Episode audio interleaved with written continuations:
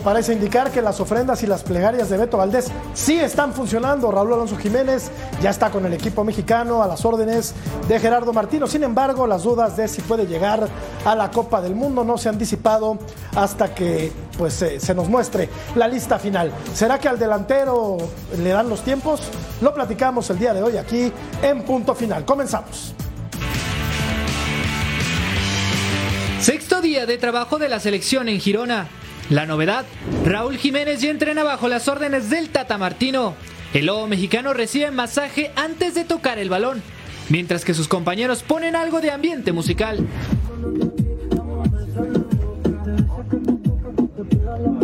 Ya dentro de la práctica, el control y arranque es el foco para los seleccionados, mientras que Raúl Jiménez entrena primero en solitario para calentar. El delantero trota sin problema, la pubalgia parece haber desaparecido y ahora Jiménez se incorpora con el primer equipo.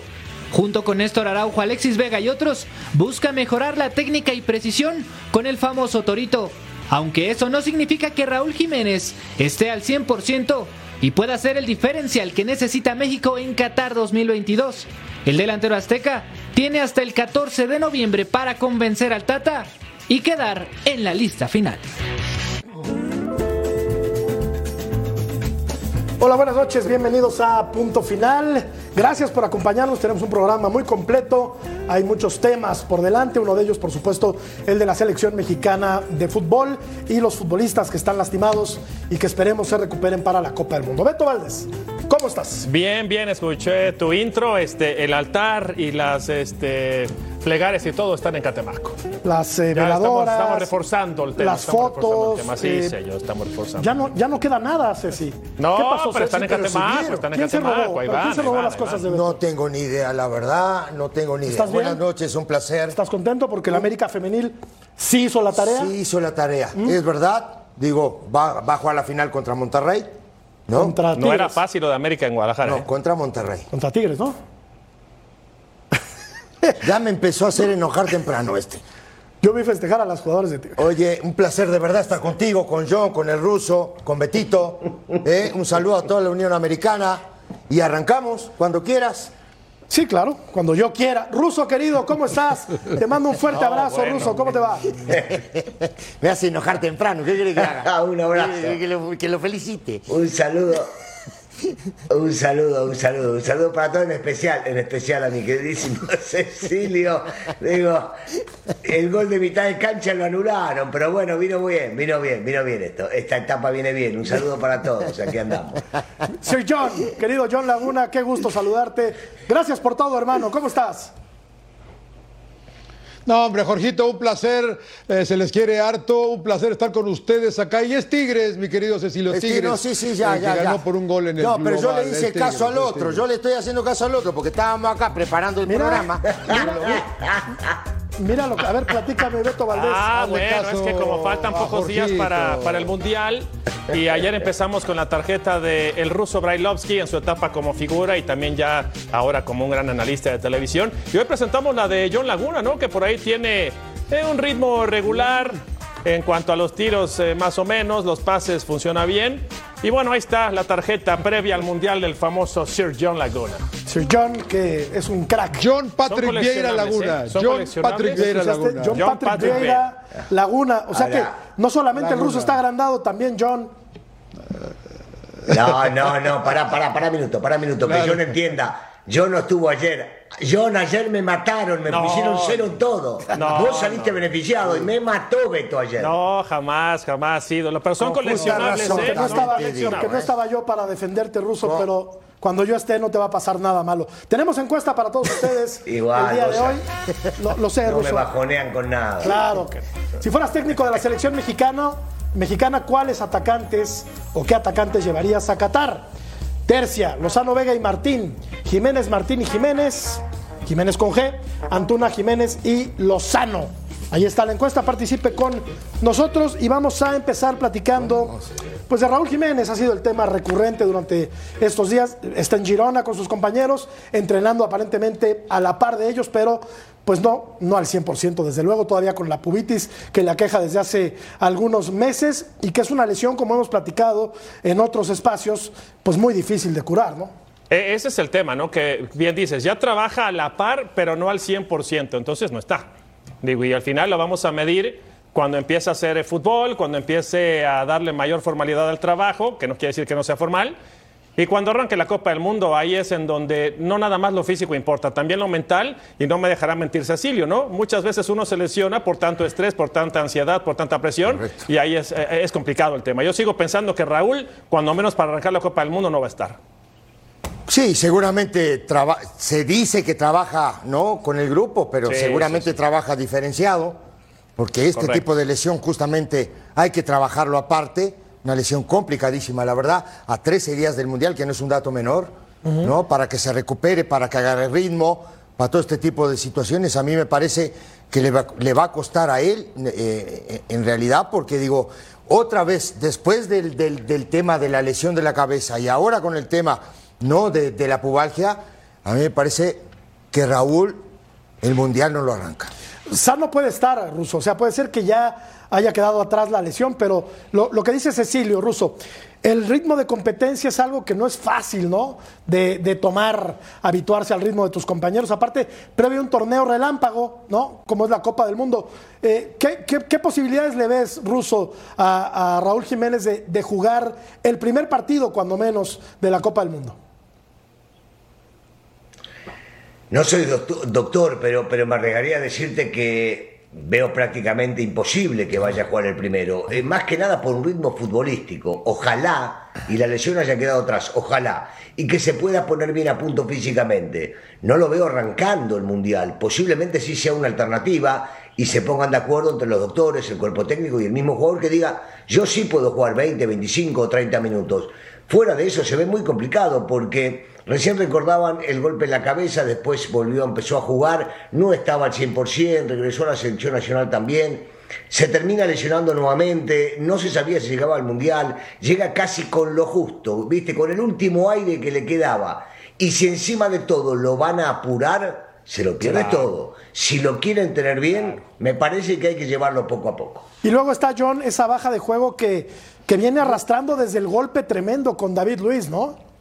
Como que no se recuperó. No, no, sí, sin, sin duda, sin duda, el, el golpe afecta más lo mental, pero yo lo estoy viendo al revés que ustedes. ¿eh? Yo creo que la apuesta del Tata no es para el primer partido. ¿eh? Yo creo que Raúl no va a jugar ese primer partido, pero yo creo que el Tata está viendo el segundo, tal vez el tercero, y la posibilidad de que México avance ¿no? a la siguiente fase y ya poder tener a Raúl para un partido más importante en octavos. ¿eh? Yo, yo creo que no hay duda de que no va a arrancar el primer juego y de que no lo vamos a ver ahí, pero el que esté, el que ya está entrenando, es verdad que no está al 100%, pero hay que ver un más allá, ¿eh? porque si no ya lo hubiera cortado, creo yo. ¿eh?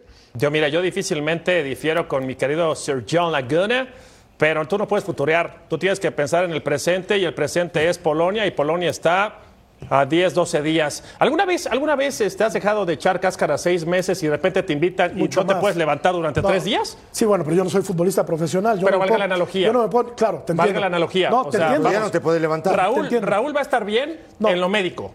Sí, Raúl sí, lo- puede es- estar bien, a lo mejor en lo físico, en el correr, y todo, pero Sí. Raúl en la cancha no va a estar. Sí, No. lo- eh, y, y- y pasa por un tema de ritmo también. Y, y estoy de acuerdo contigo en ese sentido, porque digo, México se juega todos los, tre- los tres primeros partidos. Claro. Esa es la verdad. Digo, te digo más, en el primer partido se la juega. Claro. Digo, porque tú el mundial lo tienes que arrancar ganando, sí o sí. ¿No? Digo, ya después te va a tocar Argentina y luego Arabia, digo, no, pero el primer partido es fundamental. Sí, totalmente. No, es, Y ojo, Entonces, ¿qué están diciendo ustedes? ¿Que lo corte? no, no, no que lo corte, porque Yo, yo, yo la No. verdad, si no va a estar para los primeros tres encuentros y voy a pensar en octavos de final, que eso es este, una hipótesis, yo la verdad prescindiría de él, digo, ¿Y será que, el dolor de mi corazón. ¿eh? ¿Y será que él mismo se baje del barco? También puede ser. Si él, Sí, ojo, sabe, eh. él sabe que no está bien, él sabe que no está bien. Ojo. Y yo creo que el mejor termómetro para dilucidar si va a estar Raúl Jiménez en la Copa del Mundo es el mismo. Su autocrítica, una evaluación de cómo está él físicamente. Perdón, ¿te acuer- ¿se acuerdan que Araujo no, no fue al Mundial? Que le dijo Osorio que no estaba. Y eso me parece lo más sensato Araujo, Araujo que no fue hacer el jugador. central. Sí. Ahora para Rusia no fue. Levantó la mano porque Osorio lo contemplaba Pero para eso- llevarlo y, por y él mismo dice que no. Ayer yo decía, Russo, y, y- y- y lo vuelvo a repetir hoy, ¿no? Digo, el tipo es bien parido, ¿eh? El tipo, si no puede, el tipo va a levantar la mano y va a decir, no voy, Sí. no puedo ir, no estoy. Yo- Pero, Ceci, Sí. si vos lo conocés, vos Sí, lo lo conocés bien, porque lo tuviste desde chico. Sí. ¿Por qué va a decir no estoy bien cuando en una de esas físicamente se siente bien? Y ahí ya va a tener que ser una adición en conjunto entre el cuerpo técnico, el doctor y él. Pero si él ya se siente bien, ya se recuperó físicamente, seguramente ritmo futbolístico no tiene, pero de repente el técnico le dice, yo te necesito para el primer partido 30 minutos. Y entonces ahí se ponen de acuerdo. No podemos llegar a pensar que tiene ritmo futbolístico para 90. Ah, claro que pero no. otra vez, el chico, si vuelve a entrenar y está bien, ¿por qué le va a decir No, pero lo que, lo, lo que nosotros estamos, estamos diciendo, Russo, es si él no puede, si él se, no se siente al 100%, es un tipo capaz de levantar la mano y decir, no voy, ¿eh? Yo te lo digo porque yo lo conozco. Pero otra y- vez quiero que me expliques, ¿al 100%, al 100 físico Habla- o al 100% no, no, no, futbolístico? no, no, al- al Porque 100% futbolístico médico. No va a estar. No, no, pero al 100 Futbolístico no va a estar. Al 100% médico, Russo. Médico. Yo creo que físico puede alcanzar a recuperarse. Puede. Bueno, Pero para jugar no lo, no lo creo. No lo creo, Ruso. Para jugar, de inicio, de inicio yo, de yo no lo creo. yo creo que no está, no puede agarrar ritmo futbolístico en los primeros partidos para 90 minutos. Por supuesto que no. Pero puede ser de una gran ayuda. ¿eh? Ah, no, claro que sí. Sin duda, porque es un tipo que tiene experiencia, que tiene cualquier cantidad de convocatorias. Beto Valdés, a ver, vamos a platicar acerca de los delanteros de la selección mexicana. Eh, ¿con, quién, ¿Con quiénes podría arrancar Gerardo Martino? ¿Cuáles son sus fortalezas, sus debilidades? Y para esto tú eres un crack, mi querido Beto. Así es que venos eh, describiendo cómo juega cada uno de los delanteros del tricolor. No, yo necesito que me ayuden. Pensemos en Santiago Jiménez y nos vamos a ir rapidito. Primero Santiago Jiménez, ¿no? Hagamos un cuadro y pensemos en sus fortalezas. Empiezo contigo, John. Dame una fortaleza de Santi Jiménez.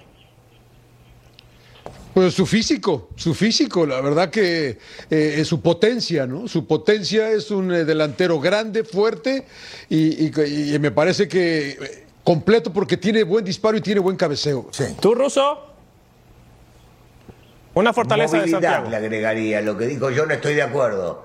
Estoy de acuerdo con lo que dijo yo. lo- Yo le agregaría mucha movilidad y sabe dejar espacios libres para que lleguen desde atrás sus compañeros. Perfecto. ¿Y debilidades, este, Ceci? ¿Qué encuentras de, de debilidades de, de Santi Jiménez? Pa, digo, en el, en el momento pocas debilidades, porque el tipo ha demostrado en, en- en el tiempo que, que- que ha jugado y los partidos, por lo menos que yo he visto, que es un tipo entregado, que es un tipo que tiene un muy buen juego aéreo, tanto defensivo como ofensivo, ¿no? Un tipo que tiene movilidad, un tipo que se asocia muy bien con sus compañeros y aparte tiene definición, Dame que es lo que se necesita de un centro delantero. Inmadurez, falta de Tal vez, experiencia. tal vez la falta de experiencia, Beto, ¿qué más le puedes...? eh, que- Tiene, tiene muy pocas debilidades, esa es la verdad. Quizá no es tan dúctil con la pelota en los pies, pero tiene muy buen remate de cabeza, eh, le pega bien al balón, Correcto. tiene buena presencia física. Yo creo que son mucho más las virtudes que, los, que las fallas que pudiéramos encontrar. Ah, en- entonces, en entonces si no Jiménez. tiene debilidades Santi Jiménez, No, no, te tiene estoy que diciendo que no es tan- no es tan Están dúctil, pensando o sea, en Henry Martínez, no, están no es tan pensando en técnico, no es un no jugador tan técnico, no sean Beto. No- Denme una debilidad. no tiene la técnica que sí tiene hay- Raúl Jiménez, por experiencia. Técnicamente, técnicamente no tiene la capacidad de Raúl, por ejemplo. Exacto, al lo que 100%. acabo de decir. técnica.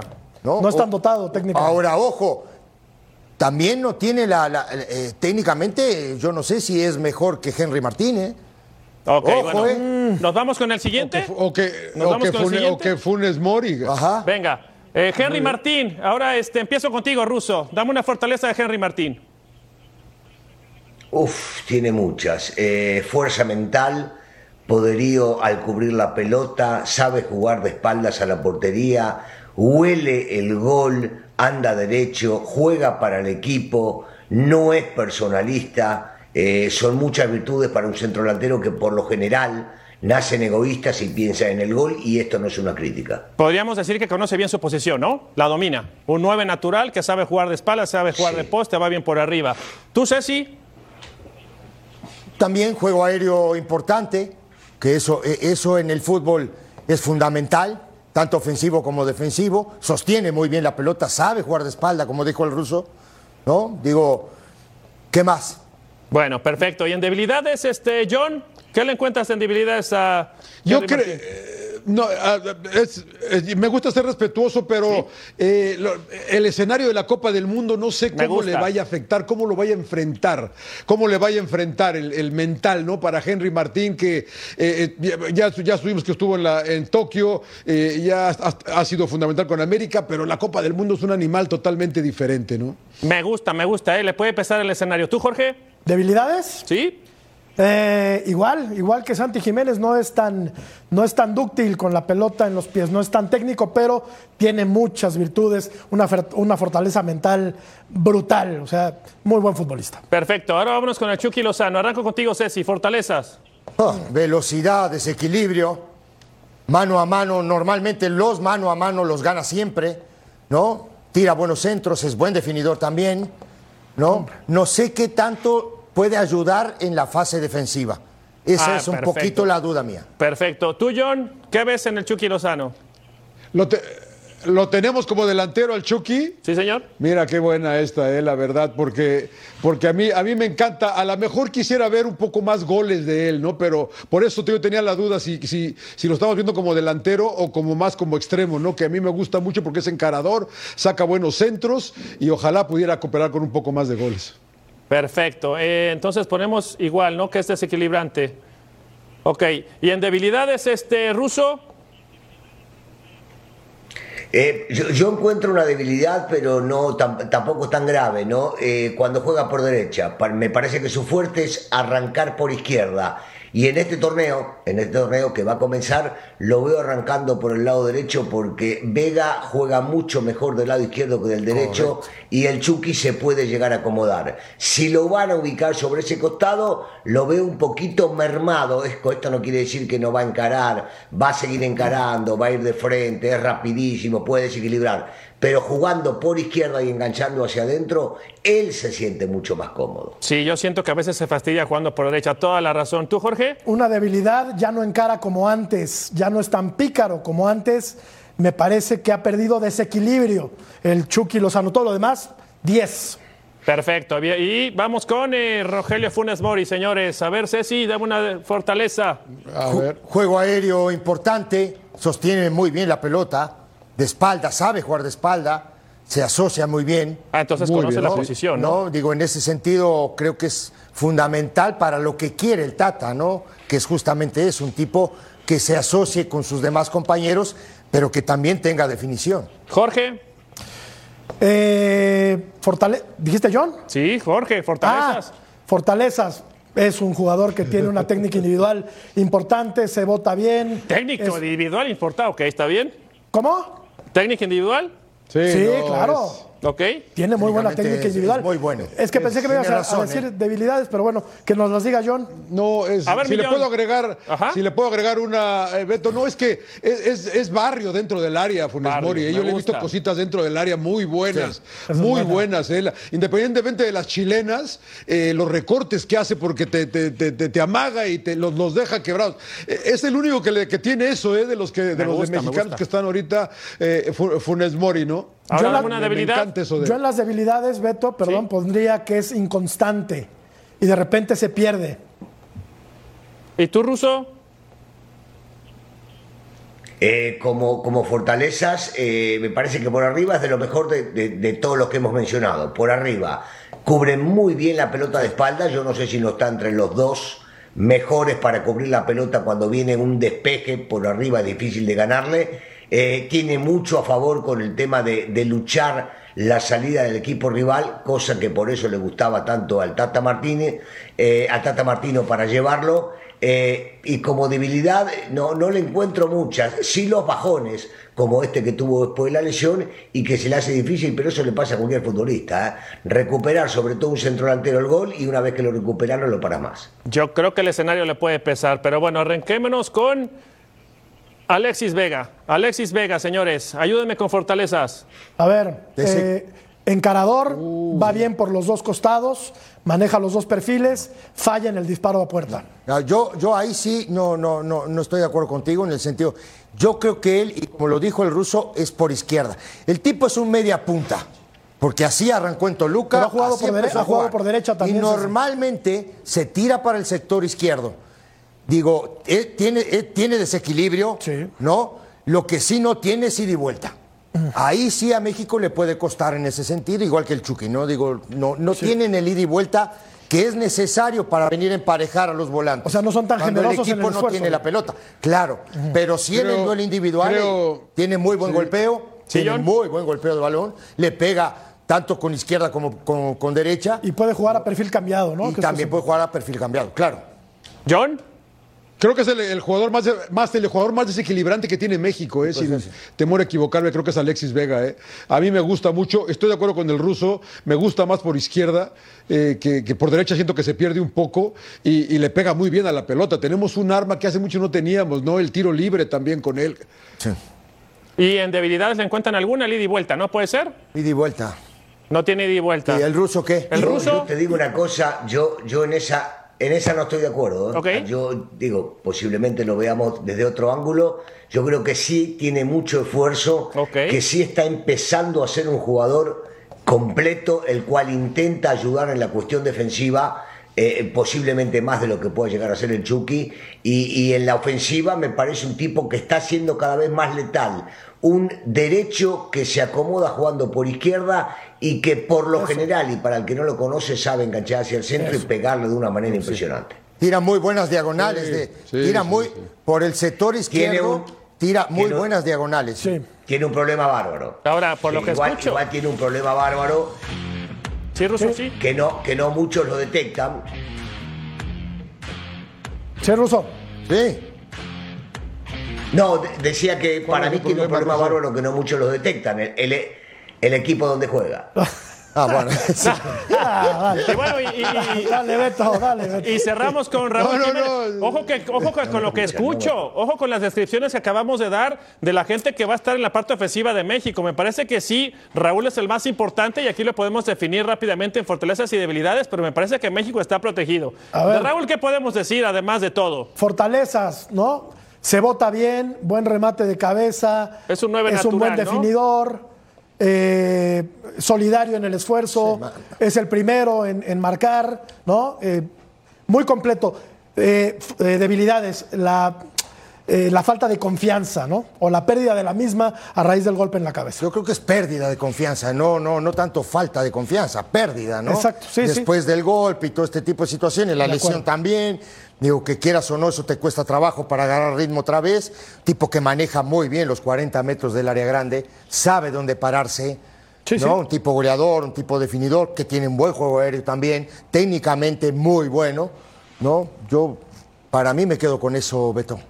Ustedes, señores, Sí, desafor- desa- desafortunadamente, eh, eh, perdón que me meta ruso, No, no, no. eh, qué lástima que, que no ha jugado mucho porque está acostumbrado a enfrentar a los mejores defensas del Sí, mundo, ¿no? sí. En la Liga Premier. Entonces, para él es, es natural este tipo de partidos. ca- Qué lástima que de veras eh, haya estado tan inactivo, sobre todo en, este, en esta primera parte de la, de la, de la Liga Premier, porque es, es muy completo, Raúl. ¿sí, Ruso? Sí, la- las debilidades se notan clarito que son este, la, la falta de competencia. Porque ha demostrado, ha demostrado en Inglaterra que compiten contra el que sea, inclusive lo han querido equipos grandes e importantes de, Claro. del mismo lugar donde él juega en la Premier League. Eso es indudable. Y fortaleza las tiene todas. Si está en ritmo, es muy difícil de frenar. Vamos a la pausa, continuamos en punto final.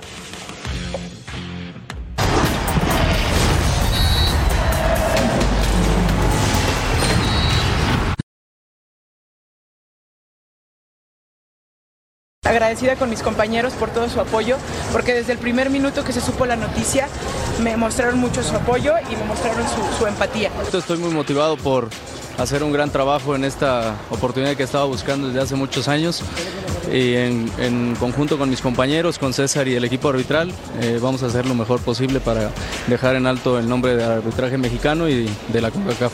Nos da mucho orgullo para el arbitraje mexicano eh, que estén acá, que nos den un seguimiento. Eh, bueno, pues ahora a redondear el esfuerzo de tres años, ¿no? Hay palabras para describirlo, pero lo más difícil fue el proceso, ¿no? El octagonal, el mundial de clubes, eh, las vicisitudes que a veces ocurren, pero estamos muy contentos, muy tranquilos, les transmitimos mucha confianza. Dirigió una final de Copa del Mundo, la de 1990. Fue presidente de la Comisión de Árbitros y una voz autorizada para hablar del tema del arbitraje. Se trata de Edgardo Codesal, a quien saludamos con mucho gusto esta noche en punto final. Edgardo, buenas noches. Gracias por platicar con nosotros. Primera pregunta de mi parte, Edgardo. ¿Está bien cubierto el arbitraje mexicano en Qatar 2022? Buenas noches. ¿Qué tal? Buenas noches. Un gusto saludarlos. Muchas gracias por la invitación a punto final. La verdad, sí, eh, en este momento yo creo que el árbitro de mayor experiencia, el árbitro que ya pitó una Copa del Mundo, que siempre eh, el primer mundial es diferente y cuando vas al segundo ya vas con otra experiencia, eh, con otro aplomo, con otro conocimiento, porque arbitrar el mundial, igual que lo que estaban ustedes analizando en la primera parte del programa, es eh, un juego totalmente diferente a lo que son otro tipo de torneos. Entonces el árbitro tendrá que ir mentalmente y aparte físicamente, técnicamente y todo lo demás, eh, tendrá que ir muy bien preparado. Y haber estado ya en 2018 eh, en Rusia con buenos partidos, hay que recordar que César eh, tuvo una, una, muy buena actuación en, en, su primer mundial, creo que sí va bien cubierto y sobre todo un buen equipo. el equipo donde va a trabajar César eh, fundamentalmente los dos asistentes tienen mucha experiencia. Alberto Morín es el más experiente de todos y también eh, su otro compañero en los partidos, porque Karen va como una especie de comodín, eh, puede estar en otros juegos, inclusive puede estar Karen mucho de quinta, o sea, de quinto asistente. que se usa en los mundiales, cinco, cinco personas dentro de la cancha, va muy bien cubierto porque Miguel Ángel Hernández también tiene ya experiencia mundialista y, son eh, realmente muy buenos. Por otro lado, Fernando Guerrero en el eh, bar, aunque en México se usó poco, a mí me daba la impresión que para, por ejemplo, las finales eh, era un buen momento de ponerlo siempre en el bar para que se fuera habituando a trabajar ahí, pero no se manejó de esa manera. Sin embargo, Fernando tiene muchísima experiencia y, conocimiento y ha estado ya en bar en otras ocasiones. Así que me parece que el arbitraje mexicano va bien, muy bien respaldado. Garo, este, te mando un fuerte abrazo. Eh, Beto Valdés por acá. Oye, Garo, eh, eh, justamente hablando del VAR y, y, danos brevemente esta explicación, porque yo la verdad, ahora con esto de que ya los fueras de juego se van a determinar con la tecnología, no es que estoy peleado contra la tecnología, la tecnología es un facilitador. ¿En qué momento van a desaparecer los, los asistentes, Edgardo? Bueno, la verdad es una muy buena pregunta, Beto, porque me parece que el asistente a nivel profesional, en el resto del fútbol no van a desaparecer, en las ligas no creo que desaparezcan, pero a nivel de Copa del Mundo parece una especie en vía de extinción.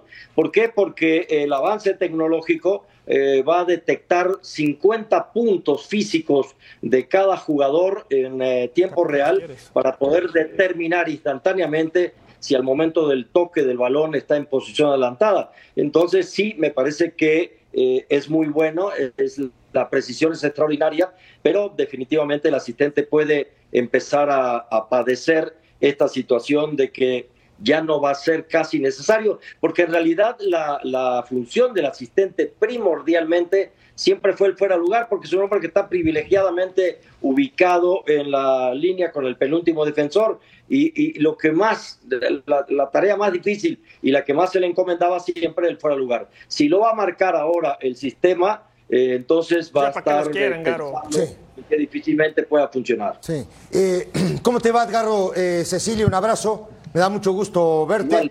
Oye, decime una cosa.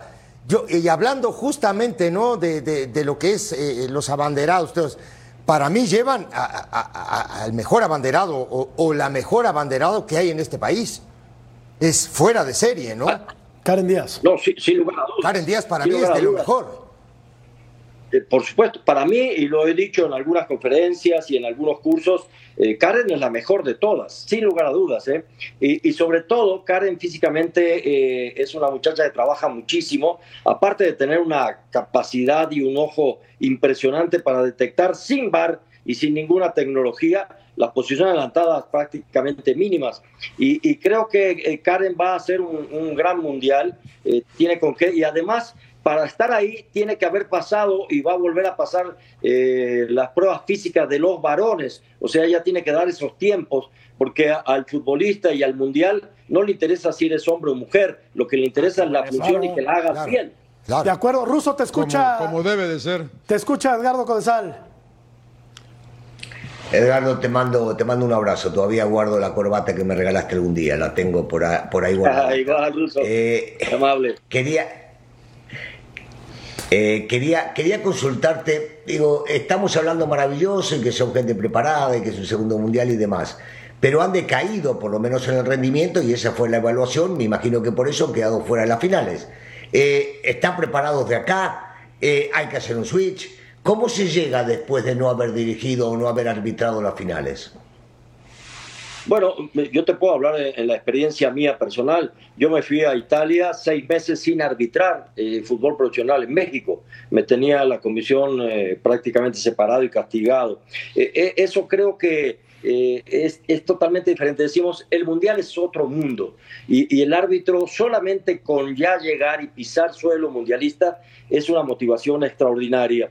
Y, y lo que bien se aprende no se olvida. Yo creo que César y su equipo están, eh, son técnicamente muy buenos y el mundial te da una soltura. El, problema de arbitrar localmente, para hacer un resumen, es que estás bajo eh, la lupa de cada semana toda la prensa te está analizando cada una de tus jugadas. Allá vas en un grupo tan grande que obviamente ese tipo de situaciones pasa un poquito desapercibida porque el, el, mundo periodístico no te conoce tanto, salvo que cometas un error importante, podría venir la crítica muy fuerte. Sí, Pero cuando claro. entras a la cancha, sales despreocupado de la parte de la crítica y vas muy motivado por estar en un mundial. Yo creo que tienen para hacer muy, muy grandes cosas, eh, Dios quiera, y ojalá sí sea, eh, de acuerdo a como vemos inclusive al equipo mexicano, eh, sabemos que cada vez que pasa el equipo, el árbitro del país tiene menos chance, pero me parece que, que César tiene gran chance, inclusive hasta llegar a la final. Tiene con qué él y su equipo.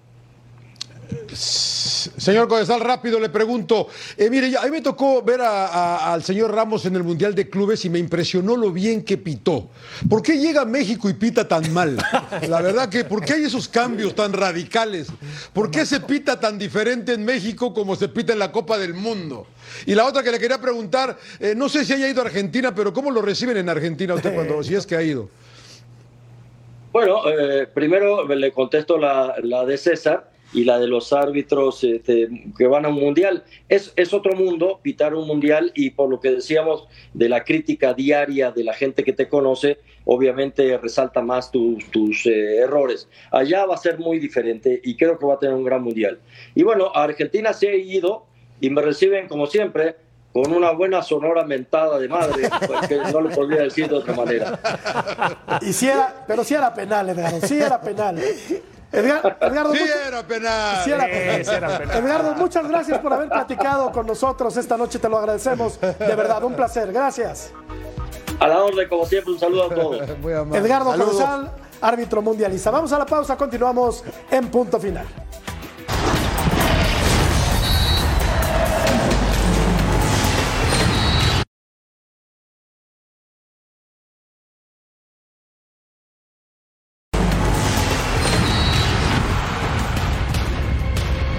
Tras el fin del torneo Apertura 2022 se llevó a cabo la reunión de dueños de la Liga MX con el presidente Miquel Arreola.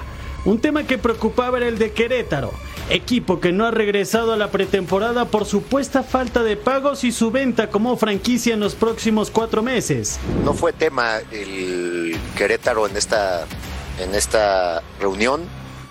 Eh, no estaba en la agenda eh, tocar el tema de la venta de Querétaro. Respecto a los salarios, estaremos muy atentos, sobre todo en un órgano de la propia Federación Mexicana de Fútbol, que es la Comisión de, Controversias. ¿Está Querétaro al corriente? Bueno, pues en el momento de esta asamblea no hay en la Comisión de Controversias eh, ningún planteamiento en sentido contrario.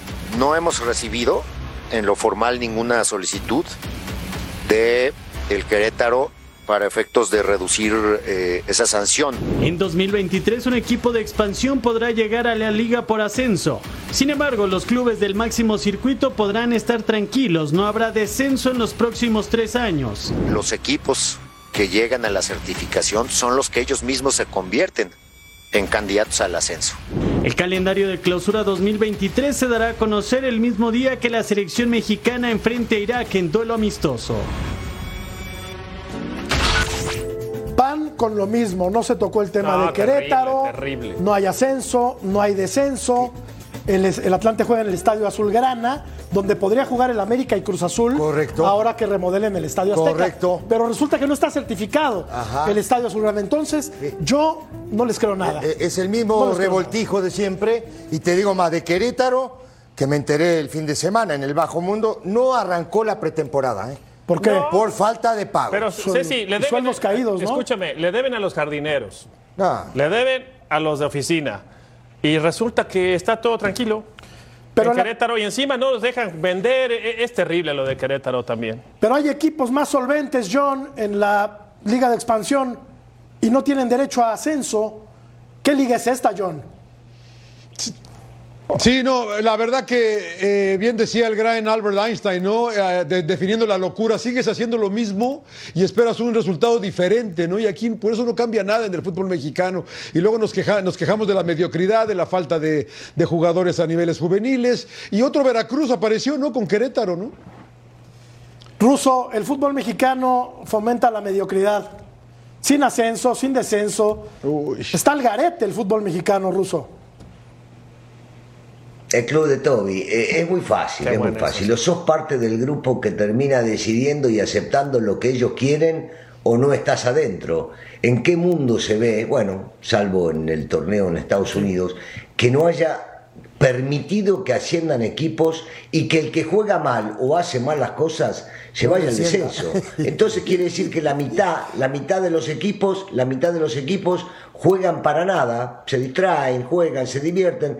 Permitís que traigan jugadores de menor calidad, porque igual no importa, no pasa absolutamente nada, salvo que pagues una multa. Lo hemos visto con el Toluca el torneo pasado y en este llegando a la final. Este, a mí, a mí me parece vergonzoso, porque cada vez que escucho a un presidente de la federación hablar, es lo mismo que dijo el presidente anterior. Y el anterior, y el anterior, siempre repiten lo mismo. Es como que le dan un papel, viste, en la escuela cuando íbamos con papel carbónico y poníamos algo arriba, escribíamos para pasar a los compañeros. Lo mismo, el mismo papelito le pasa a los presidentes. Copy-paste, dirían los norteamericanos. Vamos a la pausa, continuamos en punto final.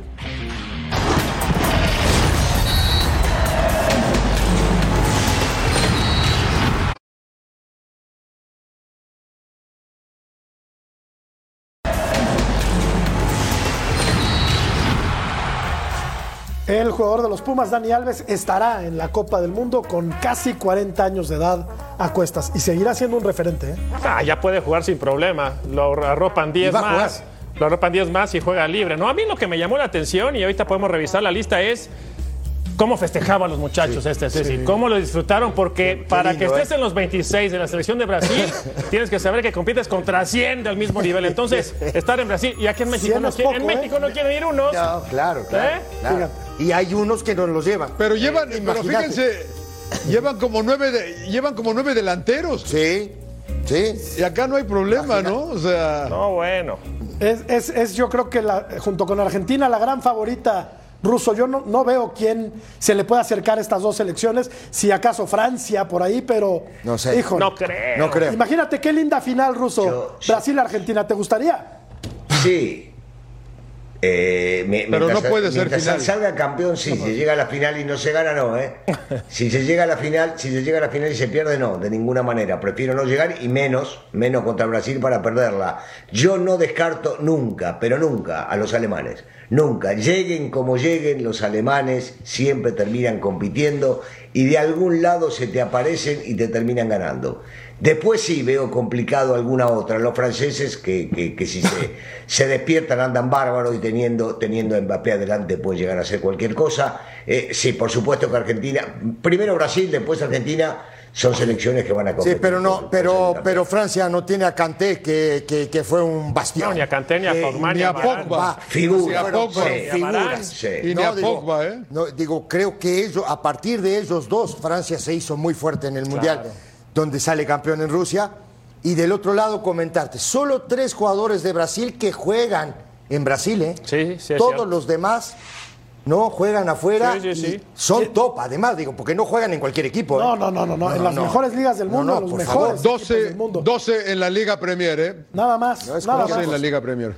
¿Qué, qué, qué listado, A ver, ¿no, hay que, hay que reconocer que los jugadores Sí. que técnicamente hay mejor dotados en el mundo son los brasileños, eso no hay ninguna duda. Qué bueno que lo reconoce. Estos sorteos, estos sorteos, estos sorteos. me duelen el alma, que pero hace es FIFA, así. ¿no? Que, que, que si los dos ganan su grupo les va a tocar en semifinales, no en la final, desafortunadamente, cierto, ¿no? cierto. Tendría que uno pasar en segundo.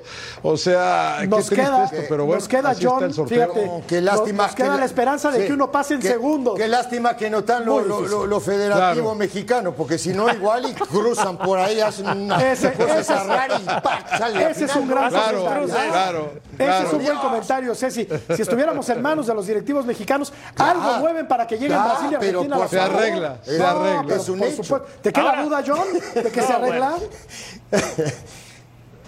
No, no, les dicen, les dicen sorteos dirigidos, Jorgito, no sé. Exacto, La verdad que no sé, yo calientes. trato.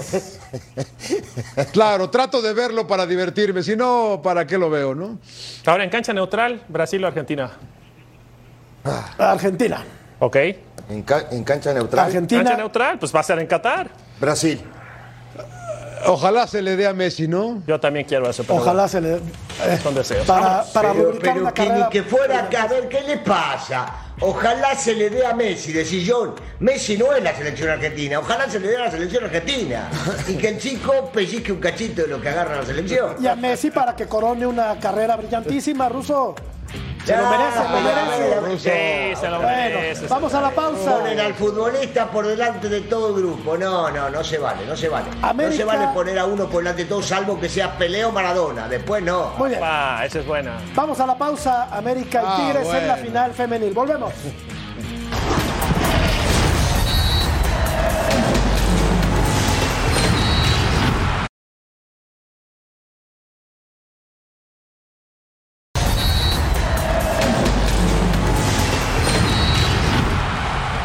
Ustedes no están para saberlo, ni nosotros para contarlo, pero el ruso chamaqueó a Cecilio, No, bueno. pero mal. Porque no mal. lo estaba viendo yo acá. Fuera del aire le dijo que Monterrey había llegado a la final. No sé qué tanto le inventó el ruso ¿De a Cecilio.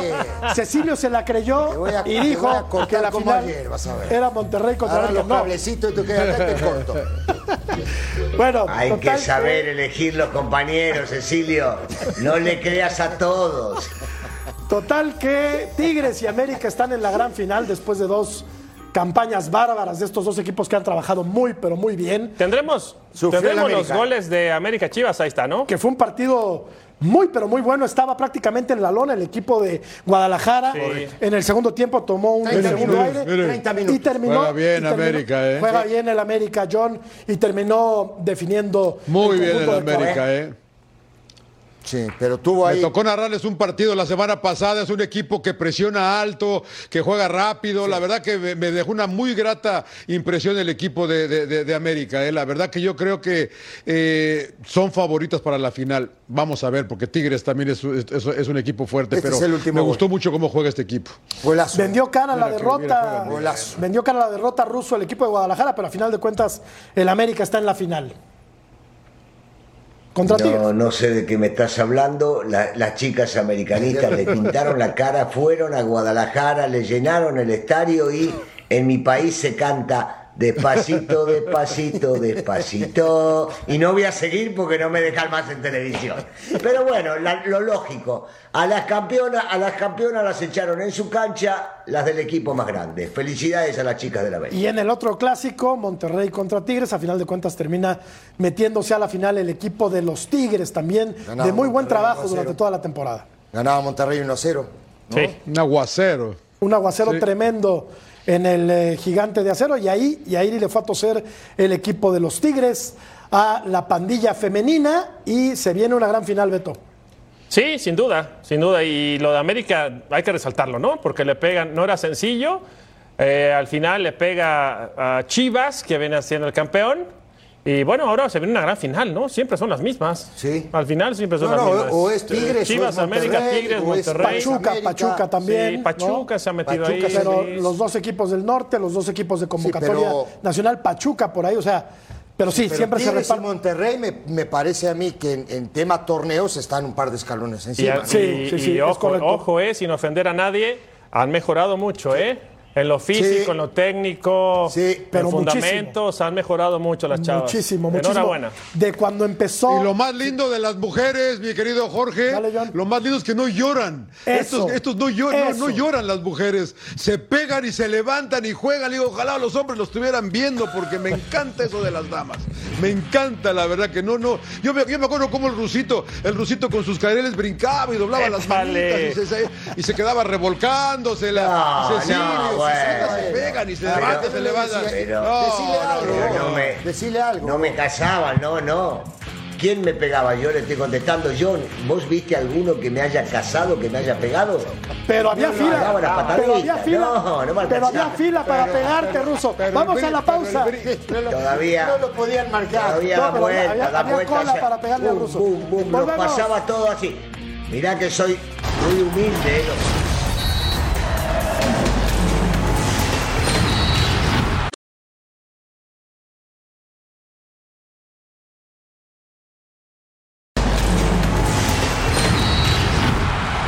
Se llevó a cabo el sorteo de la CONCACAF Champions League. El Austin va a jugar contra el Violet, el León contra el Tauro, Orlando City contra Tigres, Pachuca contra el Motagua. Aquí están los emparejamientos. Vancouver Whitecaps contra el eh, Real España, el LAFC contra el Alajuelense, el Atlas contra el Olimpia, Philadelphia Union contra Alianza. Les recordamos que a continuación estaremos, bueno, estarán ya, están listos ya Jorge Carlos Mercader y Fabiola Bravo para eh, llevar a todos ustedes Total Sports. Y tenemos el resultado de la encuesta, si fueras técnico de México, ¿cuáles atacantes llevarías a Qatar?